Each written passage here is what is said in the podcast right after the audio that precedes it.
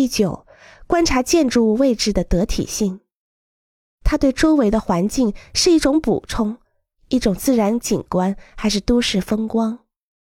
建筑物必定要取代原来的景物，它是否与原来景物一样让人愉悦？它是否已经改善了周围的美景或位置的意义？第十，分析是什么因素导致这座建筑物与众不同？除了理解和了解建筑，还应实地观看建筑地点，了解它是怎么建造的。你会看到，它是用比较原始的施工方法建造的，而不像生产车间里用机器重复生产产品。